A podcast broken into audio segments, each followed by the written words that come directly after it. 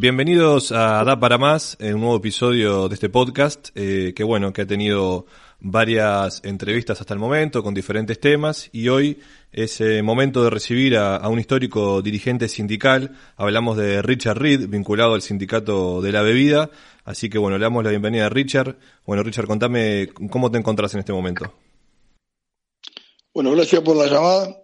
Este, bueno, militando como todo el mundo, tratando de aportar la cuota de solidaridad que es necesaria para poder sobrellevar estas crisis sanitarias y crisis económica laboral, este, como todo el mundo, ni más ni menos, haciendo lo posible por, por mitigar la necesidad de, gente que está muy desprotegida. Bien, Richard. Eh, sos una persona que está en contacto eh, bastante frecuente con, con, con, las personas, con los trabajadores, con la gente en el día a día. Eh, ¿Cómo ves al uruguayo hoy, al uruguayo? O si tenés que sacar una foto de esta realidad, ¿qué, qué, foto puedes darnos o, qué impresión nos puedes dar de, lo que está pasando? Ah, es muy difícil, ¿verdad? Porque debe haber este tantas fotos como fotógrafos. Y si algo se caracterizan los uruguayos, que seguramente hay tres millones y medio de fotógrafos, ¿no? Este, cada uno verá, tendrá su perfil y su desde la ventana que lo mire. En esta pandemia ha aparecido el uruguayo histórico, ¿no? El uruguayo solidario, el uruguayo que tiende manos. Yo puedo contar infinidad de, anécdotas y, de hechos de gente que ha armado ollas en su casa para darle comer a vecinos. Y algunas que pensaron con siete, ocho comensales, hoy son sesenta. Este, y haciendo mil malabares para parar la olla. Por lo tanto, gestos bien altruistas, bien solidarios. Eso es bien una beta del uruguayo que por suerte no se perdió. Una segunda fotografía, sí. perdón. si uno hace un zoom a esa fotografía, se va a encontrar que eso se realiza en una sociedad donde esta crisis mm, le quitó el velo y aparece una fragilidad importante en 300, 400 mil uruguayos.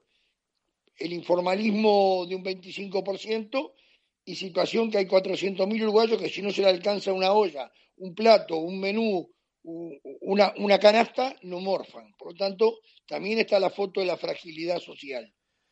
Este, seguramente si uno sigue haciendo zoom, va a encontrar muchas pinceladas del uruguayo de hoy. Pero por sobre todo hay un uruguayo macro, hay un Uruguay macro, un Uruguay que ha ido descantando los valores eh, con el correr del tiempo y lo que yo hablaba en el 2013, en el primero de mayo, de la pérdida de valores de ética, de comportamiento, la cultura del trabajo, este, y, una sociedad que se estaba lumpenizando detrás de un mercado de consumo que era un poco el, el leitmotiv de la sociedad. Bueno, a siete años de ese discurso, las cosas no solo no han cambiado, sino que se han agravado. Bien, bastante, bastante claro el concepto, Richard. Ya voy a ir un poco también a, ese discurso que, marcó bastante, o por lo menos, no es que haya marcado porque ya eres una, persona conocida y un referente, pero sí eh, se hizo muy viral y, mucha gente lo, vio y fue muy interesante lo, que planteabas. Hablando un poco de números, eh, cuando viste por primera vez los números de, los trabajadores en el seguro de paro, ¿qué, ¿qué, fue lo primero que te vino a la cabeza? O sea, porque la Buscar este la pandemia sorprendió a todos, pero digo, realmente fue en cuestión de 15 días que, como que se vino todo abajo, ¿no? Y el número fue importante.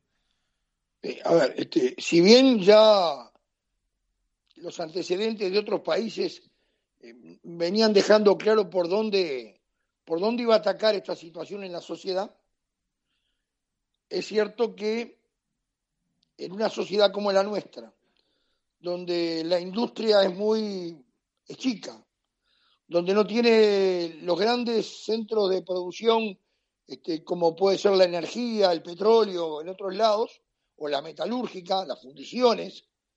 El Uruguay tiene eh, multiplicidad de tareas que hacen posible eh, que tengamos fuente de trabajo un millón y pico de, en lo privado, pero hay que tener en cuenta que de ese millón y pico de trabajadores en el privado, casi 800 mil empleo lo da la, pequeña y mediana y unipersonal, las empresas bien chiquitas, empresas con dos, tres, cuatro empleados. Entonces, eh, está mucho en la zona del servicio, de la asistencia, de la asistencia a la proveeduría de, otras ramas más grandes. entonces, el, paralizarse, el paralizar este, la economía por la vía de la cuarentena, que en los primeros 15, 20 días fue este, voluntaria, pero que fue bastante contundente, generó una parálisis en todo el comercio. Comercio, restaurantes, gastronomía, este, cuentapropistas, desde el hombre que maneja una, una, una camioneta escolar hasta el mozo, hasta el jardinero, se encontraron que no tenían ingresos. Una vía fue el seguro de paro. Entonces, la gran preocupación que a mí me genera no es que estén en el seguro de paro, seguro de paro es una herramienta a utilizar por el sistema social. Mi gran preocupación es, y en el momento que, empezó a ser masivo la idea del seguro de paro fue, ¿y ahora cuántos retornan? Hay que garantizar el retorno. ¿Retornarán todos? No, no van a retornar todos seguramente. Y los que retornan, ¿volverán en las mismas condiciones laborales con las que estaban cuando se fueron? Esas son las grandes interrogantes. Y esas son las interrogantes que sigo teniendo hoy, ¿no? Bien, un poco te iba a preguntar eso, ¿no? O sea, esto marca un antes y un después en la vuelta del trabajador, digo, cuando todo más o menos se ponga en marcha y, haya más oportunidades, hasta mismo en la relación también de empleado y empleador, ¿no? A ver, acá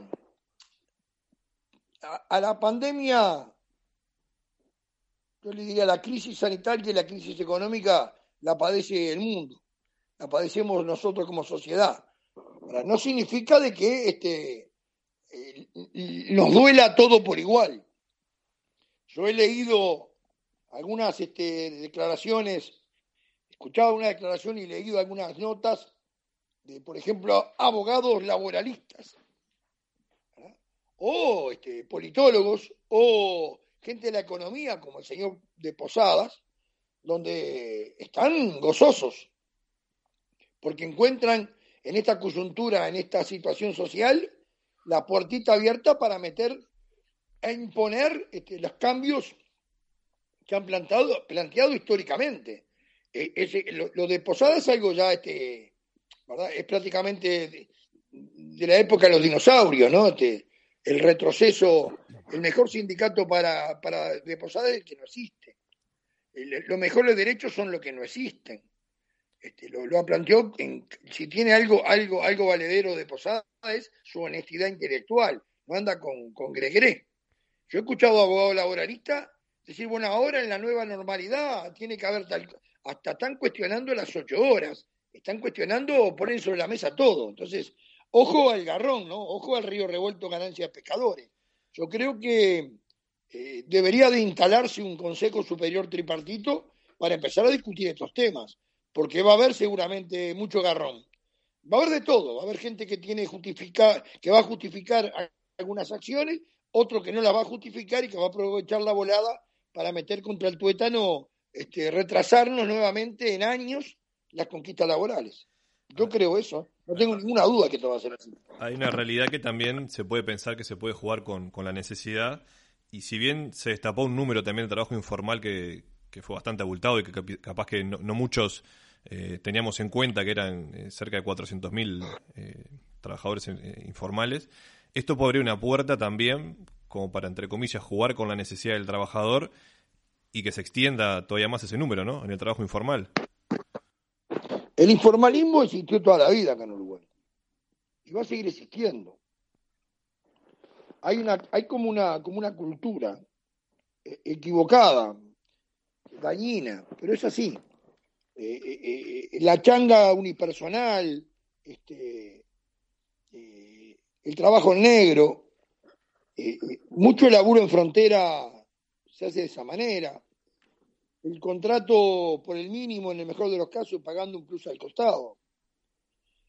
Existió durante toda la vida. El personal, el personal doméstico hasta el 2005, el número de personal que estaba en el BPS registrado era pero minoritario absoluto. Luego, eh, con el impulso en el gobierno del 2005 al 2010, hubo una afiliación masiva porque, bueno, el mundo había cambiado. Eh, yo no, a mí no me, no, preveía un número de esto. Acá, en el gremio de la bebida, por ejemplo, el informalismo, eh, eh, la, la, venta informal en la década del 90 llegó al 36%, principalmente en el área refresco, ¿no? Empresas de refresco que elaboraban, llenaban, envasaban, vendían y nadie sabía lo que... No tenían registro en ningún lado y era el 30 y pico por ciento. En las crisis económicas, cuando sale el dinero de plaza y cuesta mucho más el tema de conseguir empleo, la gente se muda a las marcas B o las marcas C y ahí empieza a jugar fuerte el informalismo. Sí, eh, demuestra una fragilidad, ¿verdad?, de la sociedad, pero quiero decir que mucho antes había un porcentaje muy alto de informalismo. Bien, si, si bien eh, va muy poco tiempo desde que asumió el gobierno de la calle Pou y se, se encontró y se enfrentó con esta, con esta pandemia, eh, ¿Cómo lo ves hasta ahora el gobierno de la calle Pou? ¿Cómo lo ves a él liderando en esta pandemia? Sobre el tema de la pandemia específicamente, yo soy un soy de, ese montón de gente que cree que han hecho las cosas este, medianamente bien. Eh, creo que han tenido, principalmente han sabido salirle a la opinión pública.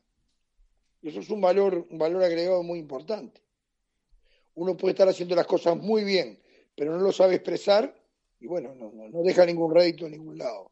Ha generado una sensación térmica, una opinión pública que mayoritariamente entiende que este, lo que ha hecho el gobierno hasta el día de hoy aparece como correcto. Yo creo que es así, del punto de vista sanitario. Del punto de vista social, creo que no.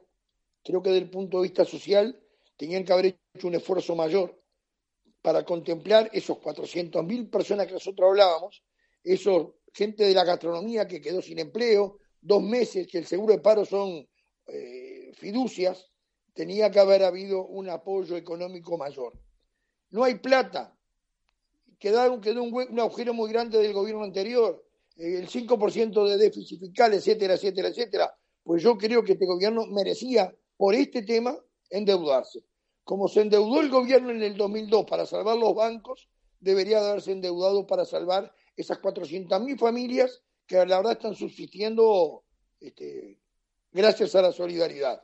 Entonces creo que desde el punto de vista del trato de la pandemia, del punto de vista sanitario, yo me siento como satisfecho por lo que el gobierno ha hecho. Pero desde el punto de vista social, creo que eh, no, no estoy satisfecho, creo que no se hizo todo lo que se debía hacer. ¿Es posible modificar? Sí, es posible modificar. Yo creo que hay que seguir insistiendo con el apoyo a esos sectores. ¿Por qué? Porque demuestra que era una sociedad muy frágil. Bien, Richard. Eh, y perdón, y con esto no estoy diciendo que esa situación es responsabilidad de este gobierno. No, no, no. No, no está Tengo bien claro que todo eso es herencia. Ahora, el que gobierna, gobierna. Y hoy le toca gobernar al Partido Nacional con sus socios y por eso tengo este, esta visión. Bien, impecable, Richard. Eh, el año pasado se, se nombró, o por lo menos fue un rumor, como que ibas a tener un lugar quizá en, dentro del gobierno eh, de la calle Pou. ¿Cómo es tu relación con él y qué hay de cierto no ese rumor? Si te habían ofrecido algún cargo o realmente fue simplemente eh, un bolazo, como se dice vulgarmente, o, existió alguna conversación de ese estilo. No, un bolazo, un bolazo absoluto. Este, fue un bolazo, de, punta a rabo fue un bolazo. Mi relación con la calle Pou es como, la, relación que tengo con otros líderes políticos este, Colorado o del Partido Independiente o, del propio Frente Amplio. Es una relación respetuosa, una relación de, tengo, yo tengo 40 años en esto, así que por lo tanto conozco mucha gente. No significa que yo sea una persona que talle al mismo nivel, no, yo en un grado mucho inferior, yo soy militante de fábrica, sindical y punto y nada más, y de barrio.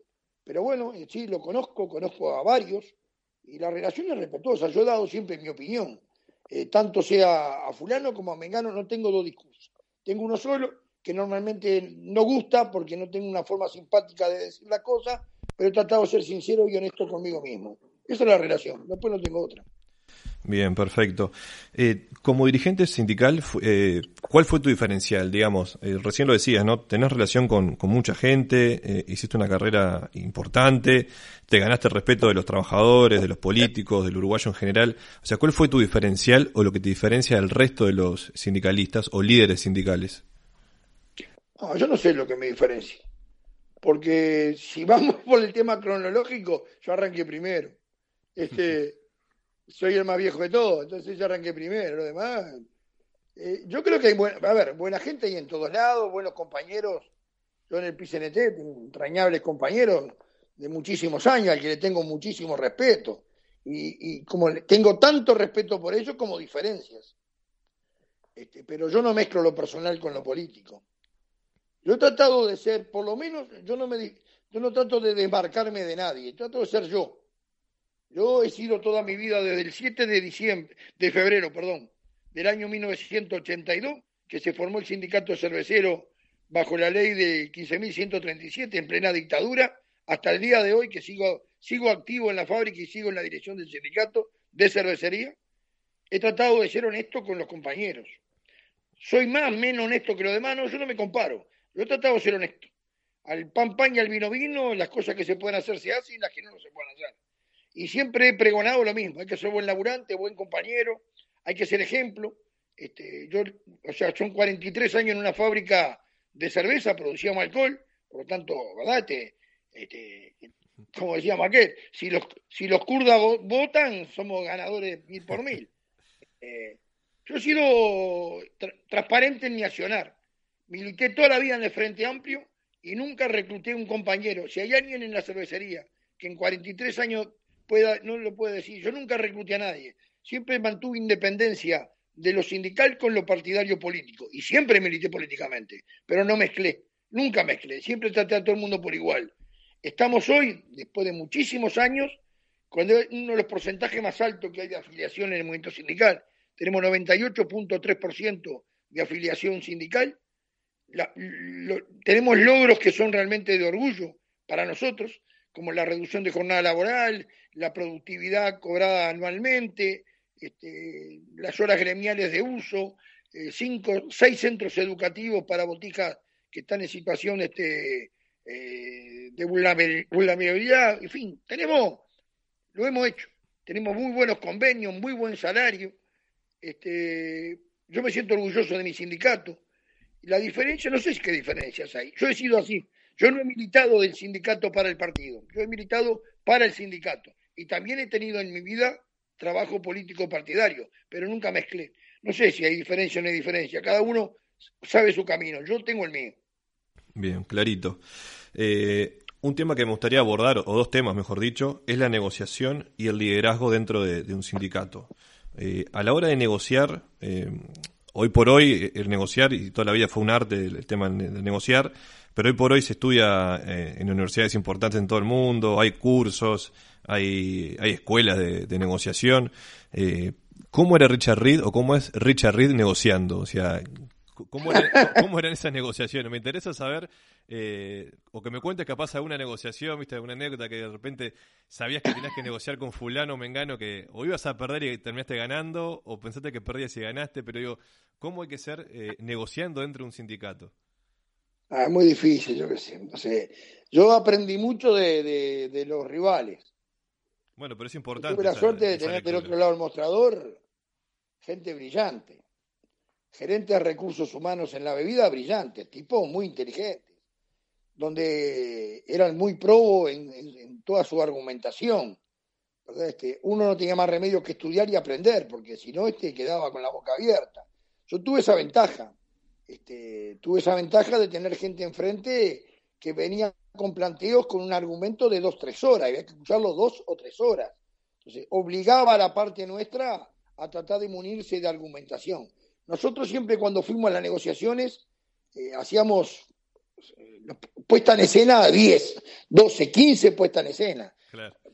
Generábamos todas las hipótesis que se podían dar en la negociación. Entonces, las interrogantes que teníamos, la íbamos evacuando con el plan B, A, Z, hasta la Z. Cuando llegábamos a la negociación en sí, no nos sorprendía nada, porque parte de lo que iba a pasar ya lo habíamos este, previsto, que era una de las opciones que nos contestaran esto, esto, esto o el otro. Siempre fuimos muy estudiosos los temas. Tuvimos un sindicato plural, pero muy respetuoso entre nosotros. Entonces todos aportábamos. Pero también quiero decir algo, ¿no?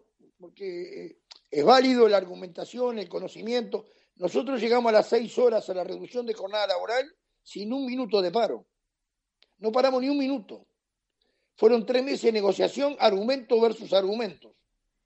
Hasta que dijimos, estamos en tablas, vamos a hacer un plan piloto 90 días. Si no funciona, no funciona. Pero si funciona, queda. Esto ya lleva 11 años. Este, también, por otro lado, hemos ido a, huelga y a ocupación y a locao patronal, porque también la correlación de fuerza ayuda un poco, ¿verdad? Si bien siempre fuimos muy cautelosos, y por lo menos yo, en todos mis años de presidencia del gremio, este, siempre dije, hay que negociar en invierno. Mira. Porque si uno, que es industria bebida, que la zafras en verano, ¿verdad? Mm. Porque si uno pierde en invierno, tiene revancha. Pero si uno va en verano y pierde en verano, no hay revancha. En verano es por todo. Y en el movimiento sindical las luchas no son por el todo nada, porque el trabajador conoce el nada, el todo no lo conoce. Entonces, por lo tanto, si de los dos lados hay gente interlocutores con, con conocimiento de qué estamos hablando y somos cautelosos de cuidar nuestras representaciones, uno el invierno la puede utilizar con más tiempo para convencernos unos al otro, para ponernos de acuerdo porque ese mismo escenario trasladado para diciembre sería un caos. Ahí no es este un empate, no existen los empates en verano. En verano pierde uno, pero a la larga después pierden todos. Entonces también eso ha sido una pauta del gremio de la bebida. El invierno es para negociar y el verano es para trabajar. Perfecto. Eh, te mencionaba recién que otro aspecto que quería eh, conversar contigo es el tema del liderazgo. Vos como líder, con tus compañeros, ¿cómo, ¿qué liderazgo tuviste con, eh, con los no, yo no me siento líder, ¿eh? Primero te quiero dejar claro, y esto no es una falsa nada, yo no me siento líder. Yo creo, yo, yo tengo muchos líderes. ¿Líder o, representante de, los trabajadores? Representante. Para mí líder, líder y ídolos eh, es aquel tipo que, que se va a, va a laburar todos los días y no falta nunca y tiene dos o tres botijas y capaz que gana 25 mil mangos y le sigue dando. Eso sí que es un ídolo para mí. Esos son los líderes al cual uno un liderazgo, es un tipo que marca una ruta, ¿verdad? Que, que va y la lucha, esos son los ídolos para mí. Después lo más, nosotros somos conjunturales, estamos conjunturalmente representando un gremio, la gente nos sigue votando y bueno, estamos ahí, pero es una situación conjuntural. Eh, yo soy producto de mucha gente. Yo tengo escuela primaria y un año de liceo en el año 68, no me acuerdo absolutamente de nada. O sea, hago la apología del burro, no, no, hay que estudiar. Por algo le doy de punta a los centros educativos para dar posibilidad a chiquilines que no la tienen de que arranquen para el estudio y las ocho horas. Este, yo soy producto del Pepe de Lía, del Hugo Cores, este, del Pata Beltrán, eh, del Chupete Villaverde, gente vieja, de, del viejo Feliz Día, gente vieja que uno aprendía. Yo siempre tuve de orejas paradas, siempre fui medio rebeldón, pero me ayudaron a entender muchas cosas principalmente a ordenar mi cabeza desde el punto de vista clasista. Entonces, yo soy el resultado de todos ellos. Ojalá yo pudiera brindarle a otros compañeros el conocimiento de la forma que me lo brindaron a mí. No, no, no me siento, no me siento, sí representativo porque siempre fui representativo. Siempre bregué por ser representativo y mimetizarme con la realidad de los compañeros. Yo soy lo que creo que el dirigente sindical tiene que ser un ejemplo para los demás compañeros. Eh, en Twitter eh, sos bastante activo, estás ya desde hace un par de años. Me divierto. Está bueno. Es mi diversión. Después viejo encontré un chiche. Tenés buen intercambio con, los seguidores, está bueno eso. Y, lo importante es que compartís el gran trabajo que se hace, y lo venís nombrando, de los centros educativos. Eh, contame un poco de qué se tratan, cuántos son, en dónde están, eh, cuántos niños reciben, que, está bueno también empezar a hablar de, esas cosas que, que son lindas. Bueno, la Federación de la Bebida tiene muchísimos años de trabajo solidario.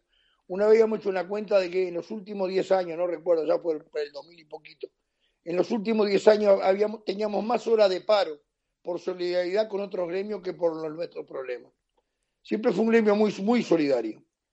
Y hace unos años, desde que apareció una vez una, situación de un chiquilín en el interior, que, después se llamó, le decían Marito, el niño cero falta, este, allá en, Minas, en, la ruta 12, en el, paraje se llama la, Calera, en la escuela 94, y le empezamos a dar solidaridad.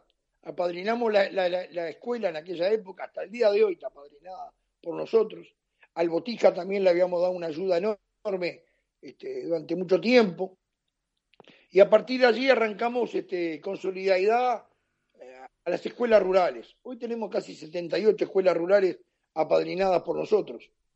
Pero además empezamos a trabajar también con la escuela Roosevelt y empezamos a hacer trabajos solidarios, a tal grado que se formó una comisión de solidaridad que le llaman la Solidaria en la federación, que hace un trabajo desde el perfil muy bajo que tiene, un trabajo fantástico, dando una mano a todo el mundo. Hace unos años distribuimos un dinero que era en aquel entonces 14 millones 140 mil pesos, repartido mitad y mitad al INAU y al plan juntos. Construimos nueve viviendas de dos pisos que se lo entregamos a madres, este, a madres solteras, allá por la zona del cerro, por Civil y la Bollada, por allá abajo. Y al INAU le refaccionamos un montón de locales. Esa fue la primera movida. Luego al año siguiente empezamos a hablar de armar un CAIF. No pudimos, era complicado, engorroso, hasta que resolvimos allá en el 2015 instalar centros educativos a cuenta de la Federación de la Bebida en el Consejo Salario. Y bueno, así empezamos. Hoy tenemos, empezamos con tres, después pasamos a cinco, hoy tenemos seis.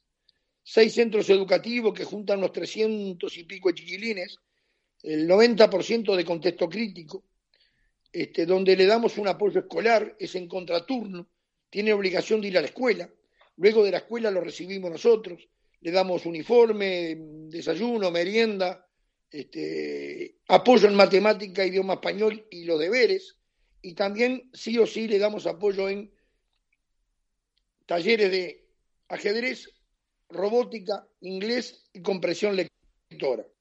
Eso va todo rodeado con talleres de, de capacitación, de cultura del trabajo, de, conductas, de comportamientos. Hay una serie de códigos disciplinarios que hay que respetar. Ahí no hay insultos, no hay juego de manos, se respeta al compañero y a la compañera en forma igual. Este, lo que se ensucia se limpia. Este, hay una serie de modales sociales que se fueron perdiendo en la historia, bueno, lo estamos recogiendo. Y eso funciona funciona, está funcionando en Paysandú, está funcionando, hay dos en Montevideo, uno en Canelones, otro en Mina y otro en Pan de Azúcar. Y tenemos como proyecto futuro quizás, por lo menos un proyecto, es un, algunos lo ven como una utopía, otros lo estamos viendo algo más cerca, y instalar en un futuro no tan lejano un liceo, un liceo que le dé cabida a estos chiquilines, este, que vuelvo a repetir, son muchos de contexto crítico, que viven en hacinamiento, en algunos viven en, en, asentamientos, que no ha dado muy buen resultado. Tenemos cero repetición de todos los niños a nivel escolar en el 2018 y 2019. Y bueno, un poco esa es la idea. Trabajamos con escuelas también de capacitación para el liberado, hemos apoyado a la gente de INALI, hemos apoyado ahora algunos módulos del CONCAR asistiéndolo con alimentos y alguna cosa más.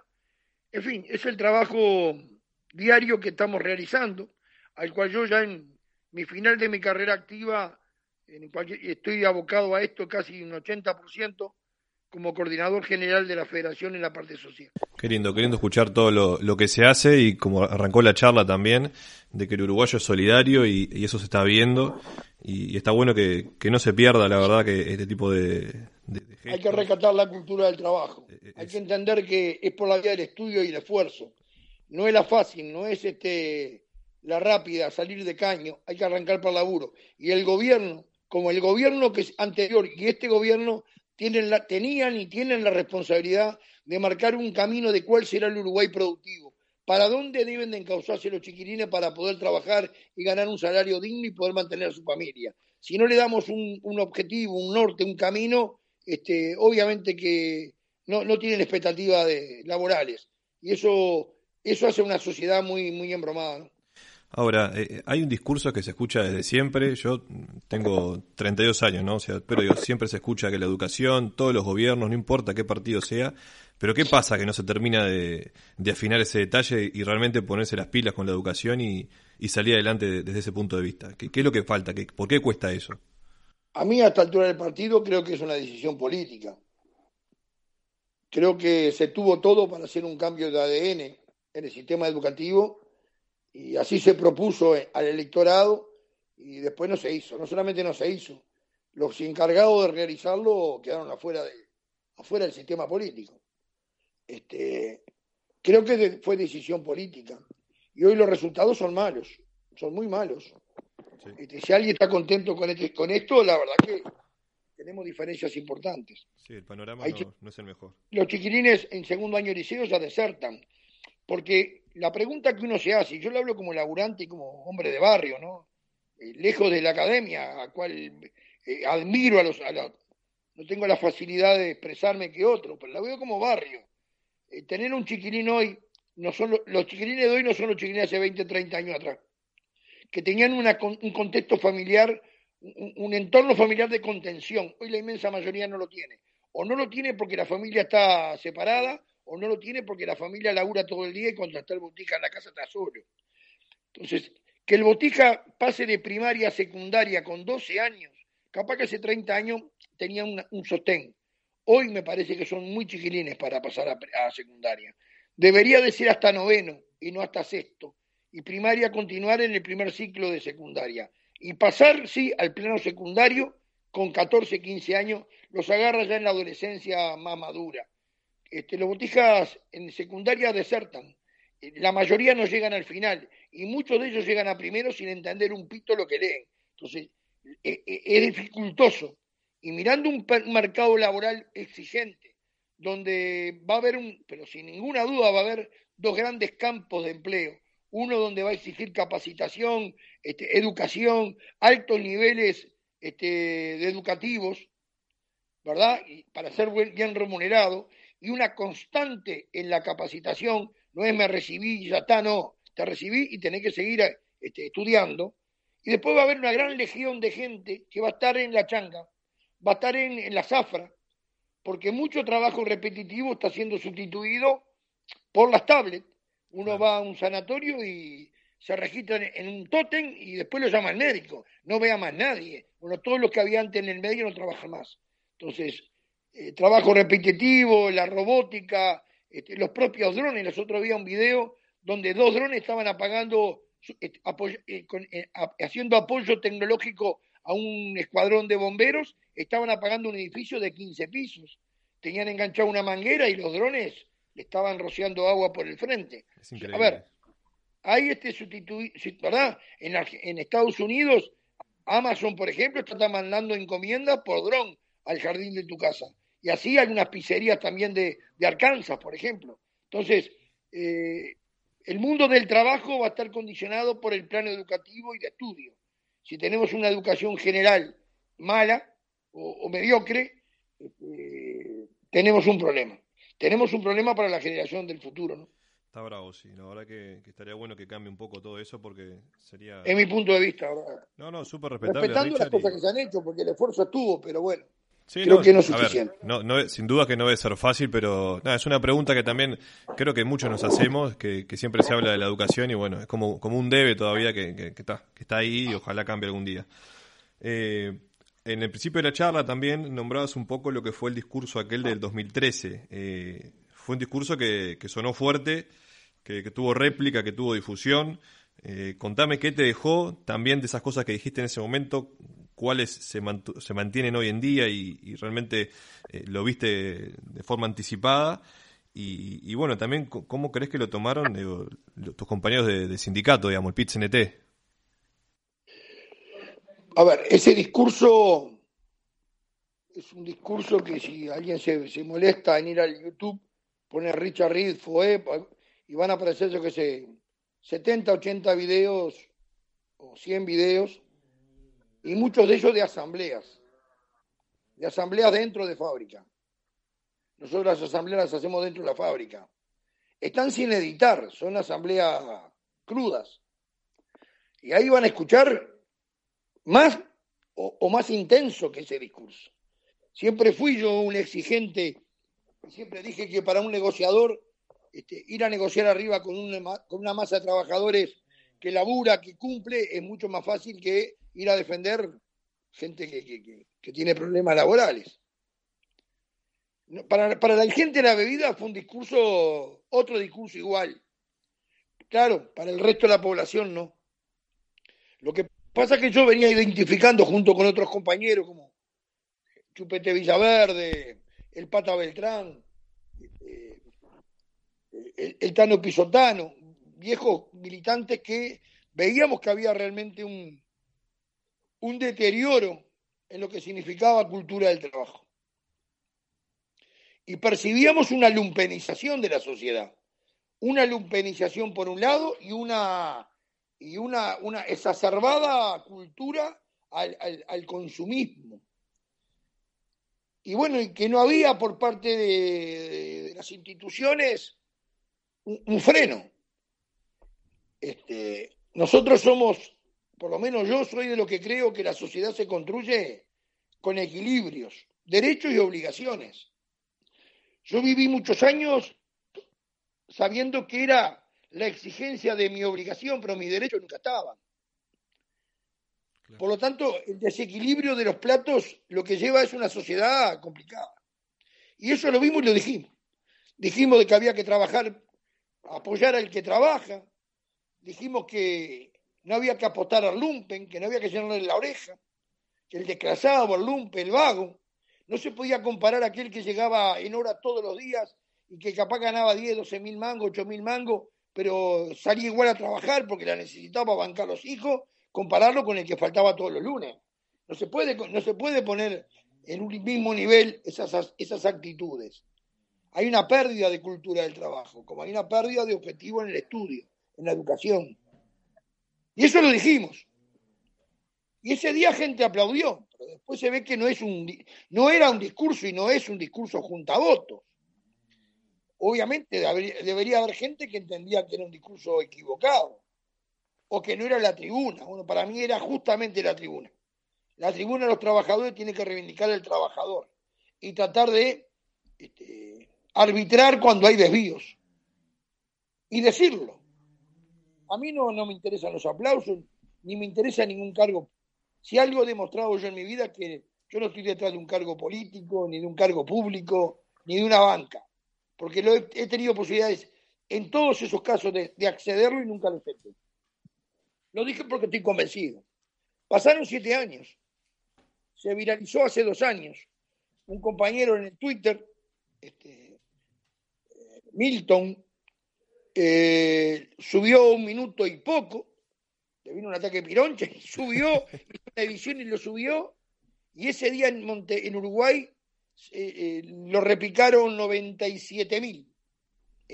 97 mil es muchísimo para un día en Uruguay un video sindical. Después lo tomó Nelson Fernández, el, periodista, en una nota para la Nación de Buenos Aires, lo subió la Nación y explotó. Lo subió Clarín y explotó.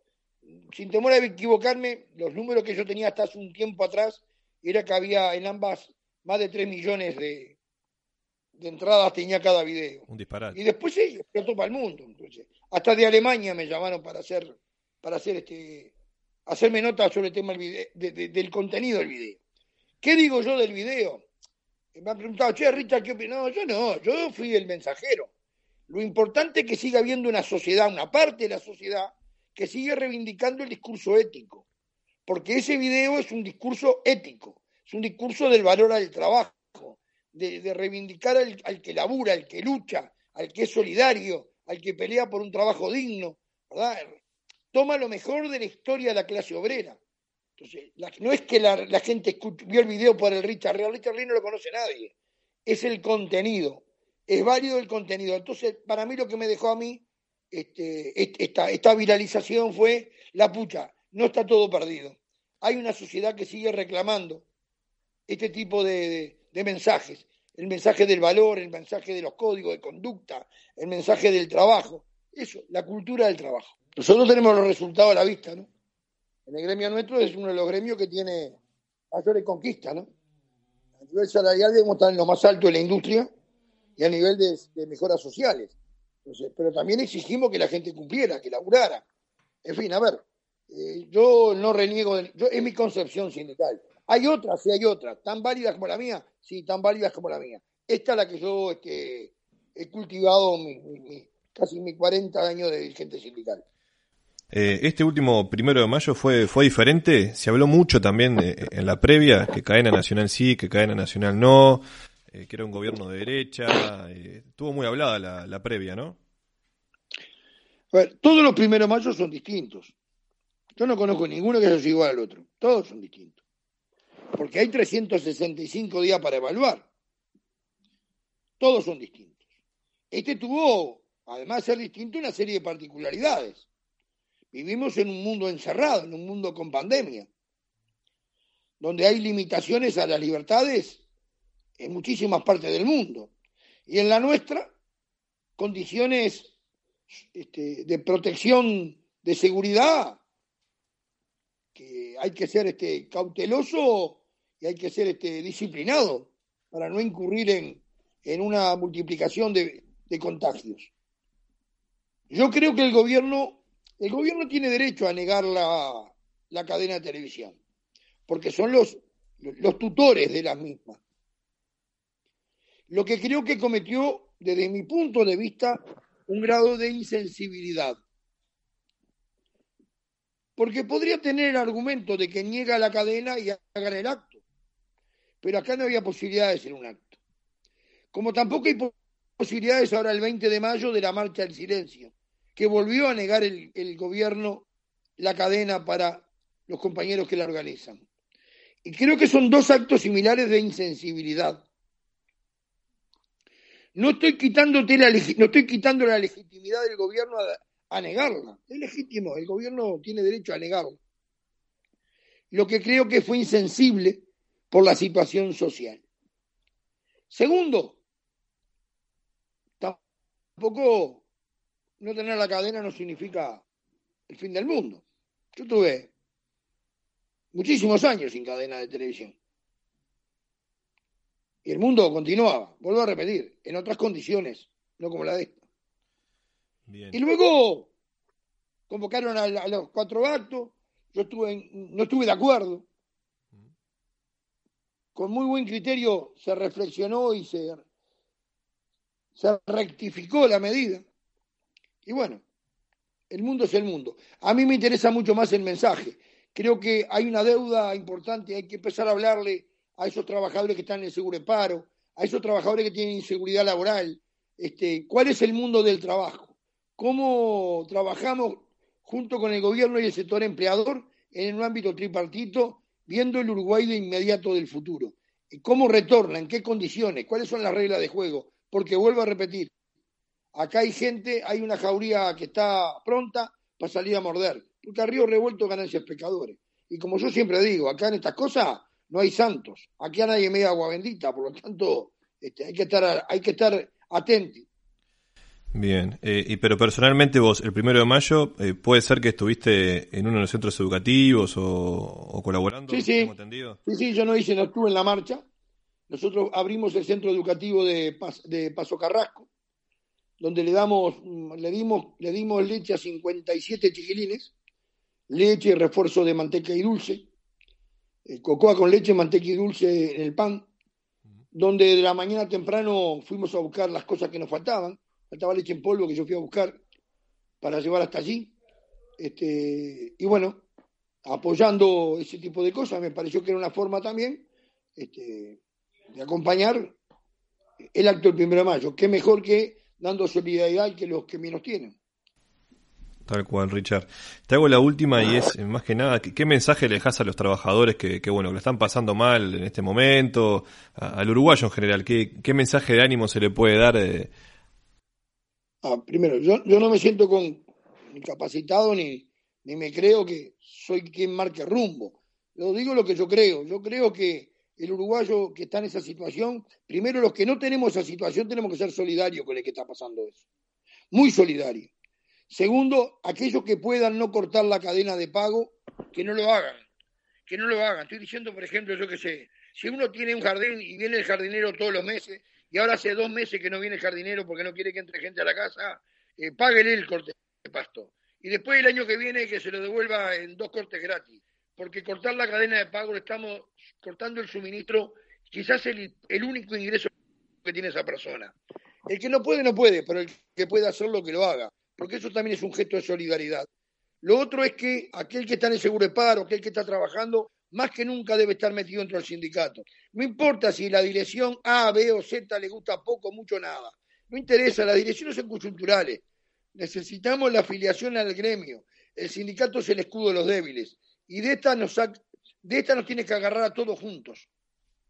Porque creo que se viene una muy dura, pero muy, muy dura. Entonces, por lo tanto, no es en forma aislada ni individual que resolvemos los temas. Lo vamos a resolver en colectivo.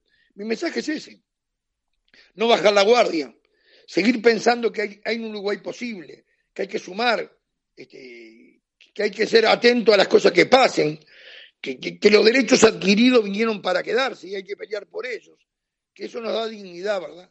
Y hay que pedir empleo, empleo genuino, empleo bien remunerado, genuino, y hay que ser buen laburante, muy buen laburante, porque eso es la mejor garantía que tenemos para estar bien con nosotros mismos. Yo otra cosa no puedo decir porque no soy quien para marcarle camino. Yo tampoco orino agua bendita, por lo tanto no soy, no, no soy este, un diferente. Soy igual que todo, lo único que trato de ser es honesto conmigo mismo. Bueno, Richard, la, verdad que ha sido un gusto tenerte en Da para Más. Eh, muy claro siempre con los conceptos. Eh, la, charla se extendió un poco más de lo, de lo pensado quizá, pero, pero bueno, estuvo, estuvo muy buena, así que de mi parte agradecerte. de mi parte también es agradecerte y dejar claro que lo mío es una opinión, yo trato de ser respetuoso con el que piensa distinto, creo que a esta sociedad le falta tolerancia, le falta, le falta ámbito de discusión para confrontar ideas, es bueno discutir y confrontar las ideas. Es malo rehusar a eso y hoy está el descalificativo como primera respuesta. Yo creo que ante una opinión distinta lo que hay que tratar es argumentar para rebatirla y no descalificar. Yo agradezco que me dieras este espacio y vuelvo a repetir, este, con todo respeto, este, hay que construir y la sociedad se, se construye desde la diversidad. Gracias. Gracias, Richard.